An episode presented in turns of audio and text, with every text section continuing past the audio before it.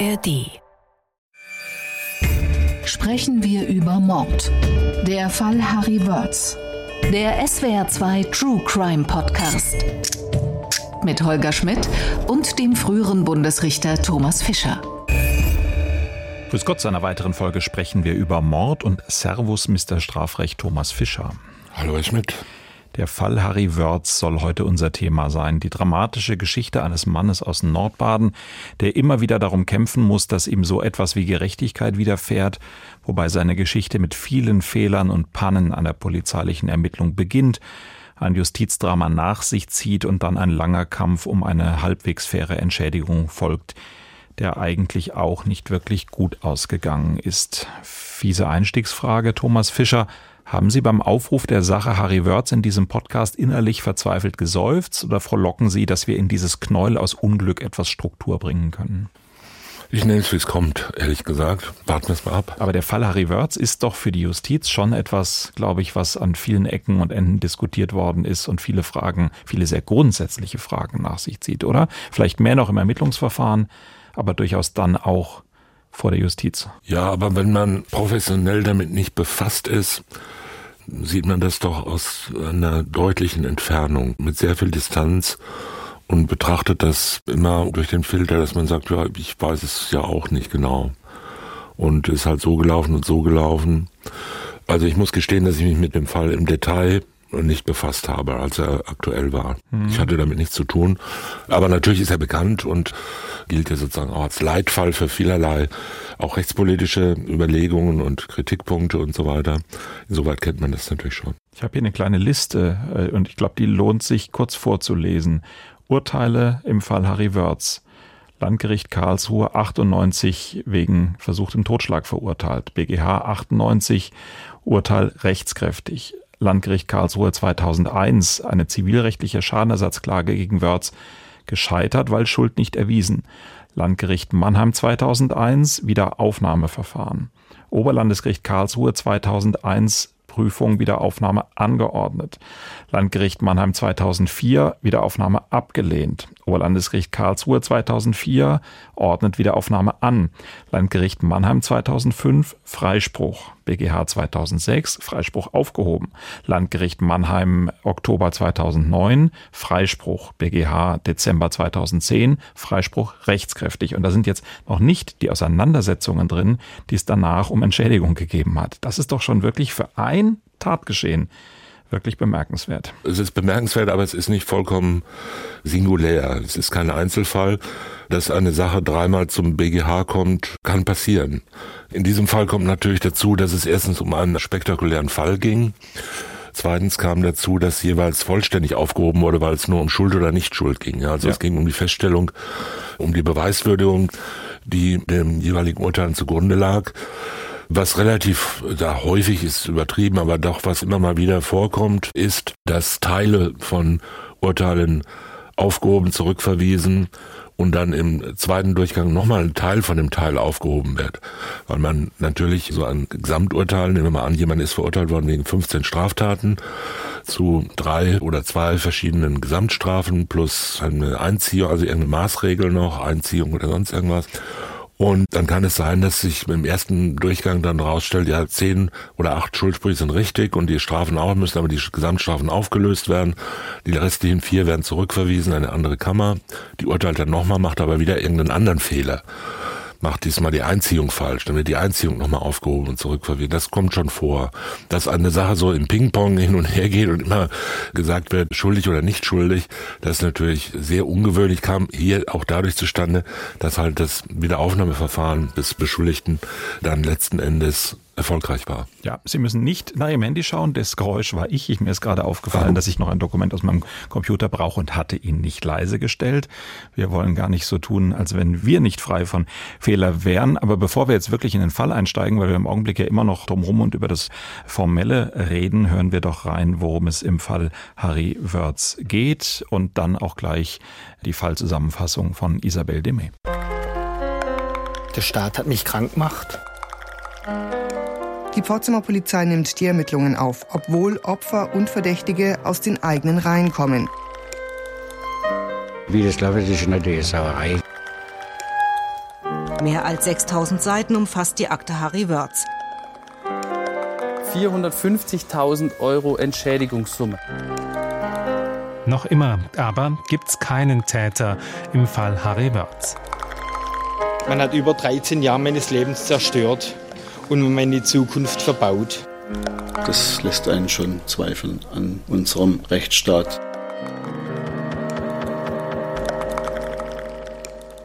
Ein Nachbar hört die Todesdrohungen aus der Wohnung nebenan. Er werde sie umbringen, sie totschlagen, droht ein Mann. Der Nachbar hört Andrea Zetz flehen, er möge sie gehen lassen, doch der Täter lässt nicht von ihr ab. Andrea Z. wird in der Nacht auf den 29. April 1997 in ihrer Wohnung in Birkenfeld nahe Pforzheim fast erdrosselt. Der Mann nimmt einen Schal, schlingt ihn ihr um den Hals und zieht ihn minutenlang zu. Andrea Z. verliert das Bewusstsein. Ihr Vater schläft im selben Haus, vom Poltern wird er wach. Er versucht, in die Wohnung seiner Tochter zu kommen. Der Täter drückt die Tür zu und entkommt. Die 26-Jährige erleidet durch die Tat irreparable Hirnschäden. Wer ihr das angetan hat, darüber kann sie keine Auskunft mehr geben. Ihr Vater ist sich sicher, nur der Ehemann seiner Tochter, Harry Wörz, und ihr Liebhaber Thomas H. kommen als Täter in Frage. Andrea Z. ist Polizistin, auch ihr Vater und ihr Liebhaber sind Polizisten. Sie alle arbeiten bei der Polizei in Pforzheim, die nun die Ermittlungen führt. Nur Harry Wörz ist kein Polizist. Der damals 30-Jährige ist gelernter Bauzeichner. 1998 verurteilt das Landgericht Karlsruhe Harry Wörz wegen versuchten Totschlags zu elf Jahren Gefängnis. 1999 verklagt Andrea Z., vertreten durch ihre Eltern, Harry Wörz auf Schmerzensgeld. Die Zivilkammer aber gelangt nicht zu der Überzeugung, dass Harry Wörz der Täter ist und weist die Klage ab. Harry Wörz und sein Anwalt Hubert Gorka bemühen sich um eine Wiederaufnahme des Strafverfahrens. Es dauert Jahre, bis der Fall vor dem Landgericht Mannheim schließlich neu verhandelt wird. Im Oktober 2005 wird Harry Wörz freigesprochen.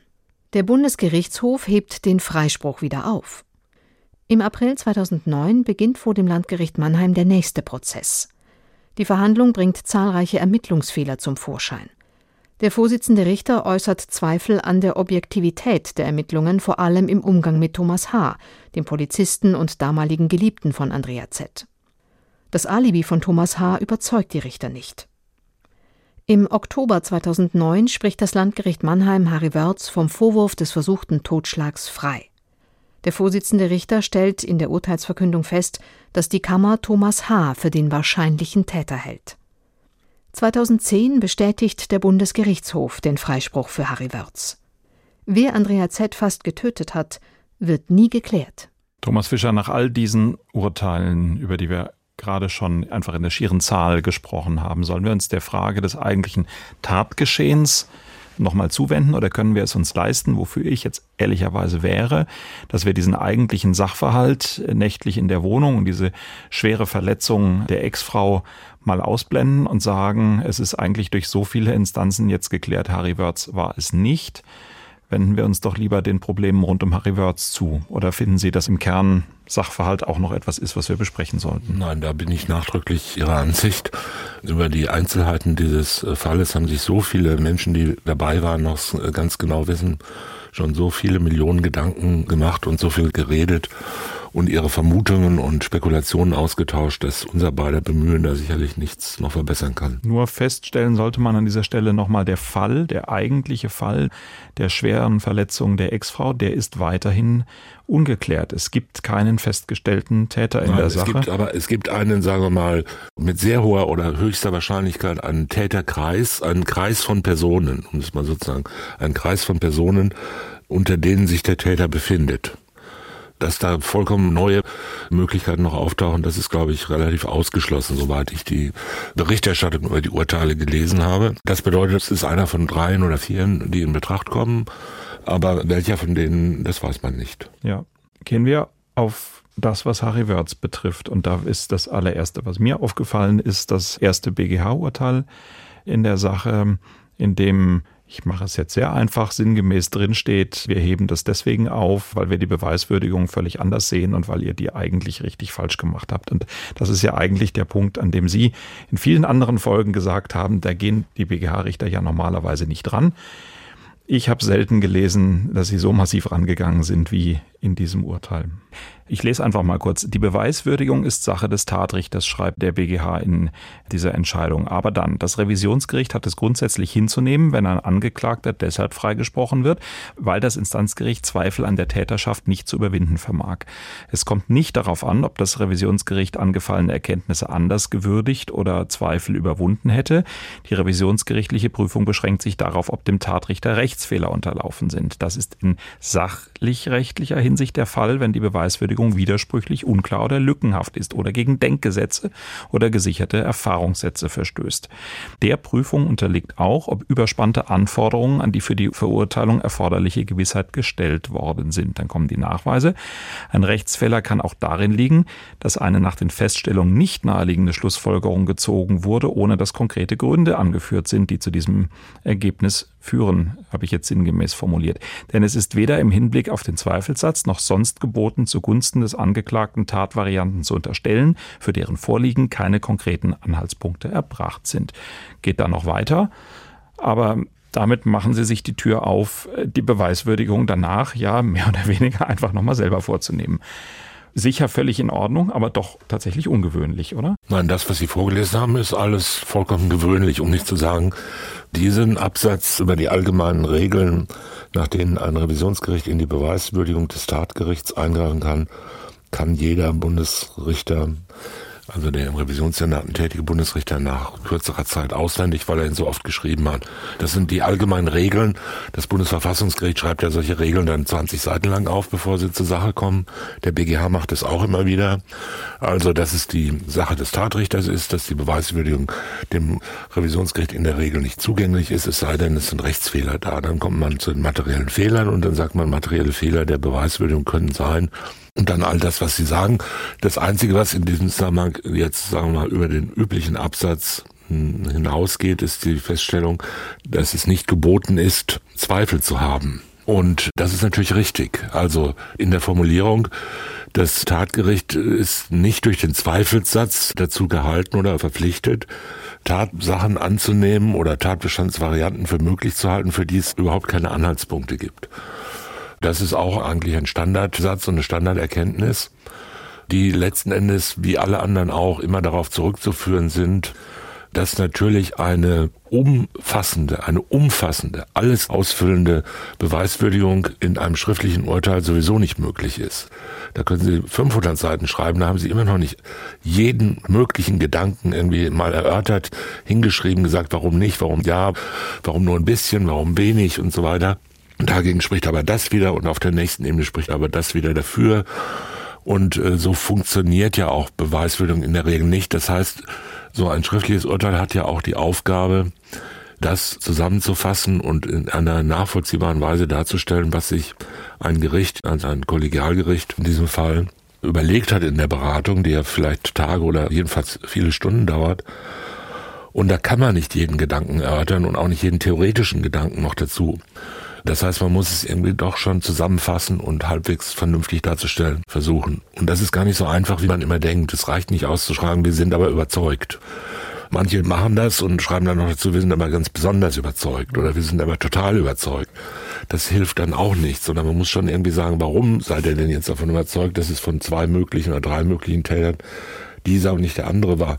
Das kann im Einzelfall, wie zum Beispiel hier, dazu führen, dass man außerordentlich in Details reingehen muss und sagen muss, ja, welche Indizien sprechen denn jetzt dafür und dafür und dafür und dafür und dagegen und so weiter. Das alles miteinander abwägen und äh, dabei können einem durchaus Fehler unterlaufen. Und wenn jetzt irgendwie plötzlich in so einer Beweiskette, wo es dann auf jede Einzelheit ankommt, wenn da plötzlich drinsteht, es könnte aber auch sein, dass noch ein anderer da war, noch ein Vierter. Und der könnte ja durchs Fenster reingekrabbelt sein und dann durch das Fenster wieder raus und dann könnte ja der Wind das Fenster zugeschlagen haben. Und deshalb konnte man das nicht feststellen. Dann muss natürlich ein Revisionsgericht fragen, wie kommt er denn jetzt darauf? Wie kommt er denn plötzlich auf den Gedanken, dass eine solche Reihe von Zufällen da passiert? Und es gibt doch überhaupt nicht den geringsten Anhaltspunkt dafür, dass da jemand durchs Fenster gekommen ist. Und das wäre dann als Rechtsfehler anzusehen. Wie man das im Einzelnen dann darstellt und wie weit das Revisionsgericht selbst dann sagen sollte, wahrscheinlich war es ja anders. Das sollten sie wahrscheinlich eher nicht tun. Denn das Revisionsgericht weiß es ja nicht besser als der Tatrichter, der die Hauptverhandlung geführt hat. Aber solche Rechtsfehler kann man schon feststellen und in manchen Fällen kommt es halt dann doch sehr auf Einzelheiten an und genau. Aber das ist ja der Punkt, auf den es mir ankommt. Gar keine Frage kann das das Revisionsgericht so tun. Und sicher auch kein quantitatives Argument, dass wir in diesem Podcast schon ganz oft an dieser Frage waren und dann aber es damit zu tun hatten, dass das Revisionsgericht gesagt hat, ganz egal, wie krude die Sachverhalte waren, aus denen wir da rausgekommen sind, da gehen wir jetzt nicht ran, weil das hat die Tatsacheninstanz so festgestellt und so ist es dann eben halt gewesen. Und hier ist es ja jetzt genau umgekehrt. Die Tür wird aufgemacht und im weiteren Revisionsurteil geht der Senat dann eben daran zu sagen, aber wir sehen das eben anders und fängt an, über Kreuze auf Zigarettenschachteln, äh, Handschuhe, nächtliche Termine und so eine eigene Würdigung vorzunehmen und zu sagen, so, da habt ihr alle übel Blödsinn gemacht und deswegen äh, haben wir jetzt so entschieden.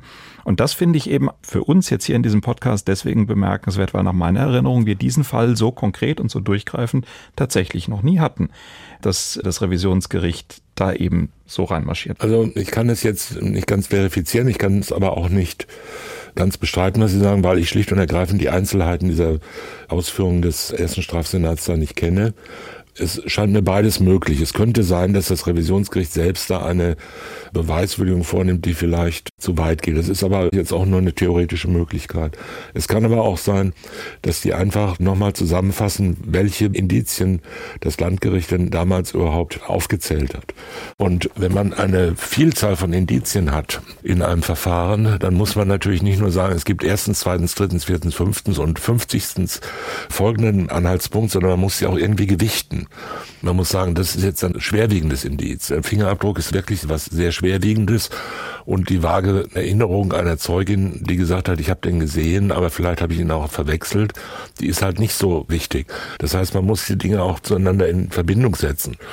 Und wenn dann zwischenrein plötzlich irgendwas kommt, zum Beispiel irgendeine aus dem Nichts erscheinende Unterstellung, oder Möglichkeit, die sagt, ja, es kann aber auch ganz anders gewesen sein, ohne dass Anhaltspunkte dafür bestehen, dann liegt es schon nahe, dass das Revisionsgericht sagt, jetzt überlegt euch doch mal, was, liebe Tatrichter, was habt ihr denn da jetzt auf 120 Seiten alles zusammengetragen? Das war noch erstens, zweitens und so weiter.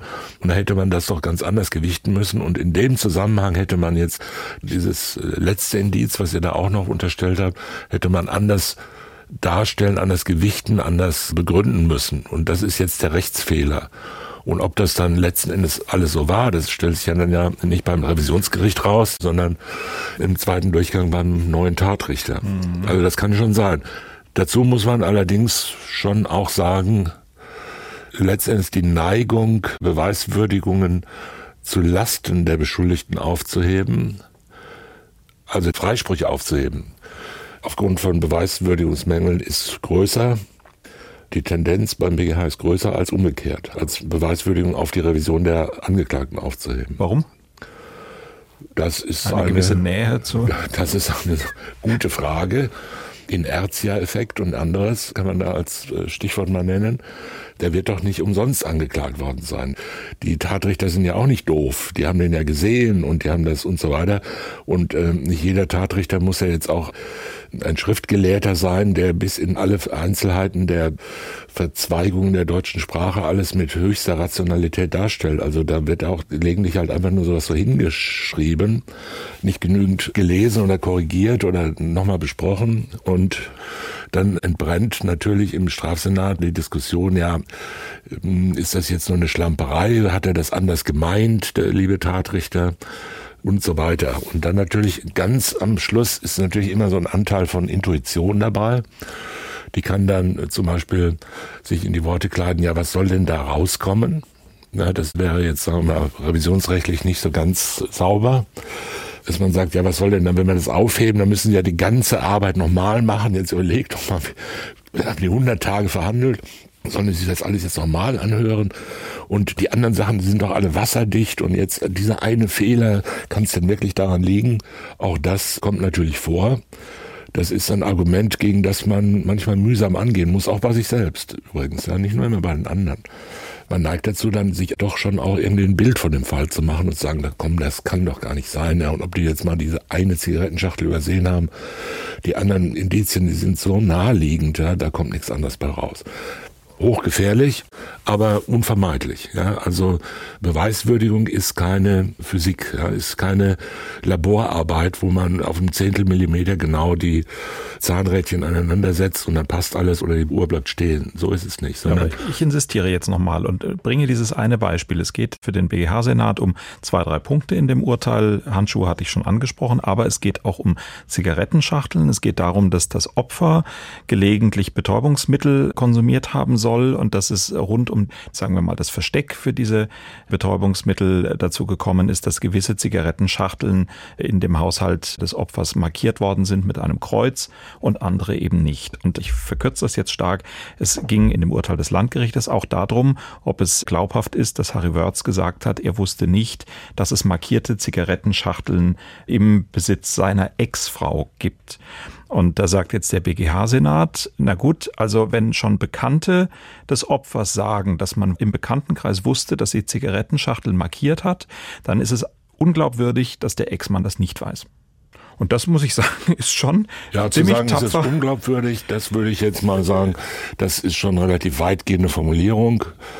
Wenn ich das Urteil dann schreiben würde beim BGH, würde ich das etwas anders formulieren. Waren jetzt meine Worte, ich mache mir es wörtlich, damit äh, ich Es ist rechtsfehlerhaft, äh, ohne, ähm, es ist rechtsfehlerhaft davon auszugehen, dass der Angeklagte es nicht wusste, wenn nicht eine sorgfältige und ins Detail gehende Abwägung aller dafür und dagegen sprechenden Gesichtspunkte also, für das Revisionsgericht ich, nachvollziehbar ich, dargelegt es, wird. Machen wir es ganz präzise die nur nebenbei erwähnte Einlassung des Angeklagten. Er habe die Angewohnheit seiner Frau, Zigarettenschachteln gelegentlich mit einem Kreuz zu markieren, nicht gekannt, hätte den Feststellungen nicht ohne genaueres Hinterfragen zugrunde gelegt werden dürfen. Ach, na, kommt ja noch. Denn das Gegenteil liegt nahe, wenn diese Gewohnheit selbst im Bekanntenkreis nicht verborgen blieb. Es ist weder im Hinblick auf den Zweifelssatz noch sonst geboten, zugunsten des Angeklagten allein seinen Angaben folgend eher fernliegende Tatvarianten zu unterstellen, für deren Vorliegen keine konkreten Anhaltspunkte erbracht sind. Ja, stimmt alles halte ich alles für vollkommen richtig. Es wird irgendwas genommen und natürlich kann man sagen, das Gegenteil liegt nahe. Das ist ja eine. Wir glauben Ihnen das nicht. Nein, nein, das heißt es nicht, sondern es ist nur, dass es nach der Lebenserfahrung nahe liegt. Wenn jemand sagt, ich kenne die Farbe des Autos meiner Frau nicht, liegt es einfach nicht nahe. Und wenn zum Beispiel alle, die die irgendwie kennen und die ganze Familie sagt, von drei Zigarettenschachteln war eine immer in so einer blauen Hülle oder hatte ein dickes Kreuz drauf mit einem Filzstift und der Ehemann sagt, ja, das habe ich aber noch nie gesehen, dann muss man sagen, das liegt nicht gerade nahe. Ex-Mann, ja. Ja, ja, ich sag ja nur, das liegt nicht gerade nahe und der Senat sagt ja, das geht nicht ohne nähere Begründung. Da müsste man sagen, ja, zu der damaligen Zeit als er mit ihr verheiratet war und zusammenlebte, da haben die Verwandten noch keine Kreuze gesehen. Ja, oder die Verwandten, alles, was die gesagt haben, war es Jahre später und darüber ist jetzt gar kein Beweis erhoben worden. Das ist ja gerade die Schwierigkeit, die man als Tatrichter hat wenn man unter dem Eindruck einer langen Hauptverhandlung dann tausende von Einzelheiten irgendwie gesammelt hat und vielleicht mitgeschrieben oder im Gedächtnis hat und dann das so aufzuschreiben, dass der BGH oder die Revision oder Menschen, die das jetzt rechtlich überprüfen, dass die nicht irgendwo eine Lücke finden, wo man sagt, ja, da fehlt doch irgendwas. Ja, das ist jetzt ein merkwürdiger Sprung. Das hätte man doch genauer sagen müssen, wenn man dann schon sagt, die Aussage des Angeklagten ist unglaubwürdig, denn er hat lügenhaft bestritten, Kreuze jemals gesehen zu haben. Und wenn man darauf was stützt und sagt, das zeigt, dass er gelogen hat und das wiederum zeigt dann, dass er auch in anderen und so weiter ja, Folgewirkungen in der Beweiswürdigung, dann ist es vollkommen normal, dass man sagt, diese Lücke ist zu groß, die muss man irgendwie argumentativ schließen. Also der Senat hat ja gesagt, es geht nicht ohne nähere Begründung. Das ist das, was ich vorher auch schon versucht habe klarzumachen. Gut, wer jetzt zwischendrin hier schon geblättert oder gegoogelt hat, 1 StR 180 aus 06, Urteil des ersten Strafsenates vom 16.10.2006, wer es sich angucken will. Jetzt sind wir schicksalhaft, wie sich diese Folge entwickelt hat, äh, bei einem sehr speziellen Problem gelandet, haben noch überhaupt nicht darüber gesprochen, was das strukturelle Problem im Ermittlungsverfahren ist, was Harry Wörth diese ganz erheblichen Probleme beschert hat. Und das ist, dass die Tat ja in einem Milieu von Polizisten geschehen ist. Das Opfer ist eine Polizistin gewesen. Der Vater, der zum Tatzeitpunkt in der Wohnung war, ist Polizist. Der Ex-Freund ist Polizist und alle bei der gleichen Dienststelle in Pforzheim. Und genau diese Dienststelle hat dann die Ermittlungen übernommen. Und genau diese Dienststelle ist zum Ergebnis gekommen, dass der Ex-Mann der Polizistin, die das Opfer ist, wohl der Täter ist, der einzige Nicht-Polizist jetzt in dieser ganzen Runde. Und auch das hat viele Diskussionen gegeben. Thomas Fischer, Sie haben es anfangs auch gesagt, dieser Fall hat in vielerlei Hinsicht dazu geführt, dass äh, Ermittlungspraktiken und Routinen in der Justiz bei Polizeibehörden hinterfragt worden sind. Heute würde man einen solchen Fall sehr wahrscheinlich oder hoffentlich nicht mehr durch die Dienststelle bearbeiten lassen, wahrscheinlich sogar ein anderes Polizeipräsidium in die Zuständigkeit geben, möglicherweise eine andere Staatsanwaltschaft damit betrauen wie wir das hier in dieser Podcast-Reihe ja auch schon bei Fällen erlebt haben. Damals war es eben anders und auch damit hat sich natürlich die Polizei in Baden-Württemberg auseinandergesetzt und da habe ich einen Ton gefunden des damaligen Ermittlungsleiters der Kriminalpolizei in Pforzheim, Holger Trunk, der nochmal seine Sicht auf das geschildert hat, was vor seiner eigenen Zuständigkeit im Fall Harry Wertz passiert ist. Der zentrale Vorwurf gegen die Polizei lautete, es sei einseitig zu Lasten des einzigen Nicht-Polizisten ermittelt worden. Begünstigt wurde das sicherlich durch den Umstand, dass die Pforzheimer Kriminalpolizei die Ermittlungen geführt hat. Das würde man heute so nie mehr tun. Das war im Nachhinein betrachtet falsch. Können wir eigentlich ihn nur so unterstützen? Haben wir selber auch schon festgestellt. Haben Sie eine Haltung dazu, Thomas Fischer. Aber warum ist es dann in der Situation passiert? Warum ist dieses äh, Bewusstsein dafür, dass das sensibel ist, vorher nicht da gewesen? Braucht es so einen spektakulären Fall wie Harry Wörz, dass man so etwas bemerkt als ja, Ermittlungsapparat? In der, ja, in der, in der Lebenspraxis ist es so, dass es äh, häufig solche Fälle braucht, wo dann mal richtig was schief geht. Ich meine, das ist ja ganz klar, der Polizeisprecher sagt es äh, ganz richtig. Das ist falsch, ist sogar grob falsch und hätte auch damals natürlich nicht passieren dürfen und sollen und hätte auch von der Ermittlungsleitenden Herrin des Verfahrens in der Staatsanwaltschaft nicht hingenommen werden dürfen, sondern die hätten natürlich was dagegen machen müssen. Also das war schlicht und ergreifend grob falsch schon im Ansatz. Egal, ob diese Vermutung stimmt oder es sind jetzt doch einige äh, nicht ganz unerhebliche Ermittlungsfehler festgestellt worden. Wir haben die Spuren nicht richtig gesichert, da sind ganze Heerscharen von Polizisten durch die Wohnung getrappelt, bevor die Spurensicherung kam und lauter solche Sachen, die man eigentlich schon beim bloßen Tatort gucken vermeiden könnte. Und das hat natürlich alles diesen Verdacht, dass da doch einseitig, zwar jetzt nicht bewusst einseitig, nicht bewusst falsch, aber doch mit der einseitigen Voreinstellung, ja, das kann doch wohl nicht sein, unsere Kollegen und so weiter, ne. Wenn sich sowas mal festgesetzt hat, dann wird halt in eine Richtung ermittelt und dann sieht man nur noch die blauen Steine und die gelben sieht man nicht mehr. Das sollten, sagen wir mal, erfahrene Polizeibeamte wissen, dass es das gibt. Ganz vermeiden kann das niemand. Da kann man so lange lernen und so lange Erfahrung haben, wie man will. Es kommt immer darauf an, diese Sachen und diese unbewussten Konstellationen irgendwie möglichst zu vermeiden und die Gefahren zu verringern. Und wenn das Ganze in einer Umgebung stattfindet, wenn das jetzt nicht einzelne Ermittlungsbeamte sind, sondern so eine ganze Dienststelle und man redet ja die ganze Zeit über nichts anderes, ja, ist ja klar, die ganze Polizeiinspektion oder Kriminalinspektion quatscht ja da monatelang über nichts anderes äh, letzten Endes. Weil ja, man alle Beteiligten kennt, weil man sich Sorgen man, um das Opfer macht. Ja, so ist es, weil halt alles irgendwie ganz nah an einem dran ist. Ja, und dann kann es durchaus sein, dass sich ganz ohne bösen Willen einfach nur sowas festsetzt, dass man sagt, das kann doch wohl nicht sein, da muss doch noch eine andere Lösung geben. Und dann wird halt diese andere Lösung so lange gesucht, bis man sie findet. Wobei, wir sprechen ja auch hier über einen Fall, der letztendlich nicht aufgeklärt ist. Wir wissen, es hat ein rechtskräftiges Urteil gegeben und so wie ein rechtskräftiges Urteil bedeutet, dass der Verurteilte schuldig gesprochen ist, so bedeutet ein rechtskräftiger Freispruch, dass der Beschuldigte freigesprochen worden ist. Das ist kein Freispruch zweiter Klasse oder erster oder dritter Klasse, sondern Freispruch ist Freispruch, wie Verurteilung Verurteilung ist. Und äh, damit muss man umgehen. Und es gab ja so viele Fehler und so viele Möglichkeiten, dass es halt zu diesem Ergebnis geführt hat. Und durchaus auch Theorien, wo man den Täter suchen könnte und die deutlich plausibler sind, als dass es jemals Harry Wörz gewesen ist. Aber da sind die Ermittler eben noch nicht weitergekommen.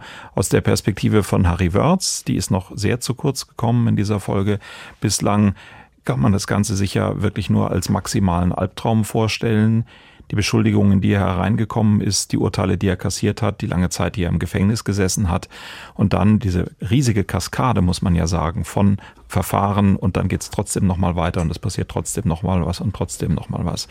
Auf Harry Wörz bezogen ist uns Berichterstattern immer aufgefallen, dass das dazu geführt hat, in den Zeiten, als er dann in Freiheit kam und sich eben trotzdem weiter verteidigen musste, dass eigentlich, wo man ihn gesehen hat, er immer einen dicken Aktenordner dabei hatte mit den Unterlagen, die seinen Fall gerade betroffen haben. Er hat das selber mal in einem Interview sein Schutzschild genannt und als er von einem Reporter darauf angesprochen worden ist, auch betont, dass das auch nicht der gleiche Aktenordner ist, sondern dass es quasi Jahr für Jahr ein neuer ist, weil es eben mehr und neueres Material gibt, aber er diese Aktenordner bei sich braucht, weil sie sein Schutzschild sind. Das fand ich sehr eindrucksvoll als Formulierung und habe hier nochmal ähm, einen Ton von ihm gefunden, wo er einfach nochmal wirklich sehr deutlich auf den Punkt bringt, noch nicht ganz am Ende des Verfahrens, aber gegen Ende seiner ganzen Verfahren, wie es ihm eigentlich geht. Ich will meine Ruhe.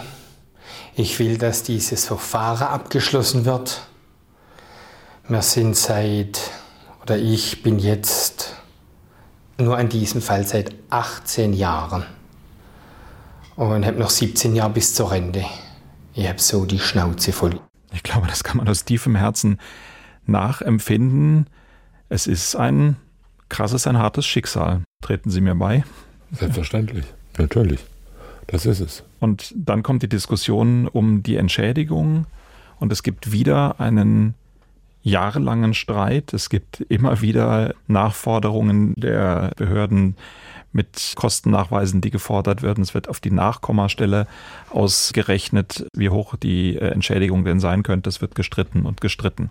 Da habe ich mich gefragt, ist an dieser Stelle eigentlich das notwendig, dass eine Verwaltung sich derart korrekt verhält? Natürlich muss sie sich korrekt verhalten, aber derart penibel ist oder darf es nicht an so einer Stelle auch so etwas wie Großzügigkeit der Verwaltung gegenüber dem Bürger geben? Naja, das ist schön formuliert. Der Bürger möchte natürlich gerne von seiner Verwaltung Großzügigkeit haben, aber nur für sich selbst in der Regel und für die anderen aber nicht. Ne? Es gibt ja viele Menschen mit schweren Schicksalen. In diesem Fall muss man sagen, dass der Staat ja Unrecht begangen hat. Ja, der Staat hat den Wörth zu Unrecht eingesperrt, so lange und hat diesen Schaden verursacht. Nicht nur die Haftentschädigung, sondern auch den Vermögensschaden und vor allen Dingen auch den Verdienstausfall für die Vergangenheit und für die Zukunft durch Arbeitsunfähigkeit und anderes. Darum ging es dann letztendlich. Und wie viel Steuern sind da jetzt anzurechnen und so weiter und so weiter. Das geht dann so seinen Verwaltungsgang. Ja, und natürlich von außen betrachtet erscheint einem das wenn man das dann im Einzelnen liest und dann die ganzen Verwaltungsakte sich anschaut und Einsprüche und Zivilverfahren und so weiter, dann erscheint einem das als Horrorweg der Bürokratie. Das ist natürlich richtig, aber den meisten wäre es ja auch nicht recht, wenn da irgendwie so ein Herrn Minister jetzt kommt oder so eine Frau Staatssekretärin und sagt, komm, äh, hauen wir mal 500.000 raus, der hat's verdient. Und beim nächsten Mal entscheide ich das dann irgendwie anders, so wie früher der König auf seinem Thron saß Von und hatte, hatte so Gnadentage und andere, wo er schlechte Laune hatte. Und so wollen wir es ja auch nicht, sondern wir wollen ja, dass das Finanzamt zum Beispiel Steuern richtig ausrechnet und nicht sagt, na ja, komm, lass stecken, ne, passt schon. Wo soll man das jetzt abbuchen, ne, die 20.000 Euro, die du nicht zahlst? Wer soll die jetzt zahlen für dich? Also ich weiß natürlich, wie schwierig das ist, so einer bürokratischen Maschinerie gegenüberzustehen und irgendwie zu sagen, ja, mein Gott, jetzt hat das Gericht schon wieder anders entschieden und die Beschwerde ist zurückverwiesen. Das stimmt schon alles und die Behörden sind natürlich teilweise auch von einer sagen wir gewissen nervenzerfetzenden Bräsigkeit. Das kann man ja auch nicht ganz bestreiten. Und trotzdem muss man immer vorsichtig sein, wenn man im Endergebnis halt irgendwie sagt, ja, da kann man es mal wieder sehen, der Staat behandelt alles schlecht und Beamte sind alle faul und wollen immer nur den Bürger triezen und nie ihm was Gutes tun. Also am Ende ist es ja doch einigermaßen gut dann ausgegangen. Ich meine, es ist jetzt sehr locker dahingesagt, ja, nach Jahren äh, nach Jahren der Haft, nach Jahren des Streites. Ich meine, äh, die Streiterei um die Entschädigung ist ja letztendlich durch einen Vergleich äh, beendet worden. Über den Harry Wörz im SWR gesagt hat, er hat ihn geschlossen, weil er keine Kraft mehr hatte, weil er einfach sehr deutlich gespürt hat, es geht nicht mehr. Die Summe klingt erstmal ganz schick. Sie hatten gerade 500.000 genannt, es waren ja, 450.000. Allerdings hat die Anwältin von Harry Wörz, die ihn in diesem Teil des Verfahrens vertreten hat, das ist Sandra Forkert-Hosser, die hat das auch im SWR in der Landesschau wirklich sehr schön runtergerechnet. Zu den 450.000 kann ich nur sagen, bereits überwiesen an das Finanzamt sind 190.000 Euro. Das ist eine Davon, große von dieser Summe. Von dieser Summe. Das ist sicherlich noch eine zu große Summe. Da würden noch Abzüge zurück an Herrn Wörz fließen. Wie hoch die sind, wissen wir heute noch nicht mhm. genau. Aber das ist schon mal ans Finanzamt geflossen und dorthin überwiesen. Wenn Herr Wörz die Lücken in seiner Rente ausgleichen möchte, sind weitere 80.000, die fällig werden, mhm. die er dorthin bezahlen muss. Es sind noch Verfahrenskosten zu bezahlen, weitere Ausgaben, die noch dazukommen. Die Schulden müssen davon bezahlt werden. Ja. Wir haben es mal hochgerechnet und kommen auf einen Betrag für die Zukunft von ungefähr nicht ganz 600 Euro im Monat, die ihm zur Verfügung stehen werden, mit diesem Betrag, den er jetzt mhm. bekommen hat. Und das als Ergebnis eines wirklich jahrelangen ich sage jetzt einfach mal Martyriums aufgrund der Fehler, die wahrlich nicht Harry Wörz gemacht hat. Es gibt Polizeibeamte, die sagen, er hat durch sein eigenes Verhalten im Ermittlungsverfahren sich ja auch irgendwie selber verdächtig gemacht. Aber das ist ja nicht seine Aufgabe, sich im Ermittlungsverfahren richtig zu verhalten. Also ich finde es hochproblematisch und über die 25 Euro, die es Haftentschädigung pro Tag zunächst mal gibt, haben wir hier auch schon öfters gesprochen. Das ist einfach unerträglich wenig, oder? Ja, ist es nicht inzwischen erhöht worden? Ich glaube schon. In der damaligen Zeit ja, äh, 25 Euro. 25, das war natürlich viel zu wenig, ja, das sehe ich auch so. Aber der Rest, ja. äh, Schadensersatz ist halt Schadensersatz. Der Ersatz ist halt so hoch wie der Schaden. Und wenn er 86.000 Euro Schaden an seiner Rentenversicherung hat und die dann ersetzt werden, dann ist ja der Schaden ersetzt. Da kann man nicht sagen, es hätte aber doppelt so viel sein müssen. Ja. Also ich kann dazu auch nichts sagen. Letzten Endes jetzt mehr. Das ist vermutlich einigermaßen richtig ausgerechnet worden, dass die Haftentschädigung für unzulässig und rechtswidrig zu Unrecht erlittene Haft zu gering ist. Von dem Verdienst der Gefangenen mal ganz zu schweigen. Da bin ich auch davon überzeugt. Und natürlich tut sich der Staat immer schwer zu sagen, das war alles falsch, was wir gemacht haben, es tut uns leid, sondern da wird am Ende immer dann stehen, ja, es ist ja unbewiesen, man weiß ja gar nichts ganz genau, also vielleicht war es ja doch. Gibt es ja immer Leute, die dann sagen, es ist ja noch offen, das letzte Gericht kann sich ja auch wieder geirrt haben. Und so werden dann auch die, sagen wir mal, Bedenken noch weggewischt, relativ leicht. Das ist insbesondere bei solchen Menschen gegeben und trifft solche Menschen schwer, die sich schwerer verteidigen können, die weniger Mittel und weniger Kraft, weniger Unterstützung an ihrer Seite haben als Menschen, die da stärker auftreten können. Das ist sicher richtig, wobei ich denke, man muss sowohl für Harry Wörz sagen, er hat mit Hubert Gorka und auch mit Frau Volker-Tosser wirklich sehr gute Anwälte gehabt und säße möglicherweise immer noch in Haft, hätte er andere Anwälte gehabt, ist mein Eindruck. Und dann möchte ich nochmal in Erinnerung rufen, die Folge, die wir mit und zu Klaus S. gemacht haben, rund um den Vorwurf, er sei verantwortlich für die Paketbombenanschläge bei der Firma Wild, bei Lidl und bei HIP. Auch da haben wir ja gesehen, dass zwischen einen Fehler machen und den dann einsehen und richtig damit umgehen, doch auch noch Nuancen liegen, wie der Diplomat sagen würde. Diese Folge finden Sie äh, in unserem Podcast. Man muss auch immer wieder an den Fall Arnold erinnern, der arme Lehrer, der da sechs Jahre eingesperrt wurde für eine Vergewaltigung, die er nachweislich nicht begangen hat und die er voll absitzen musste. Äh, auch das ist ja ein krasser Fehlentscheid gewesen in der Sache. Ja. Äh, ob da jetzt jemand subjektiv viele Fehler gemacht hat, das weiß ich nicht. Ja.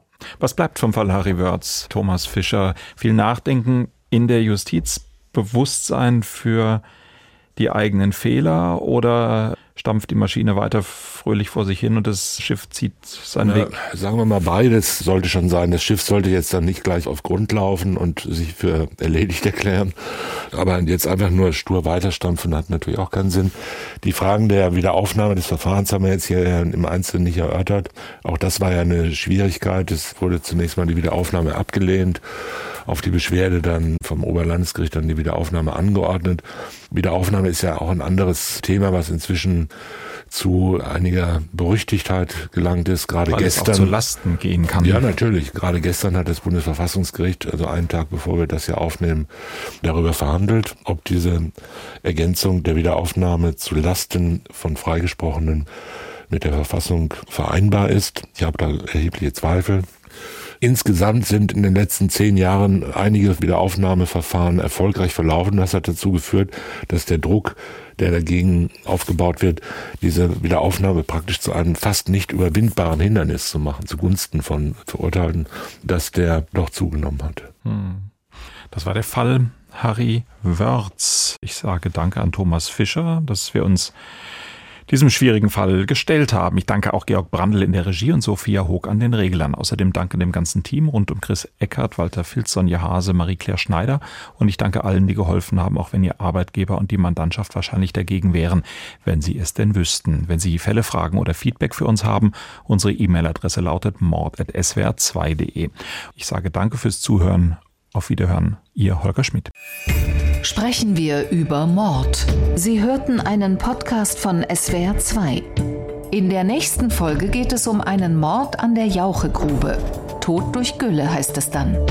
Das komplette Podcast-Angebot auf swr2.de. SWR2 Kultur neu entdecken.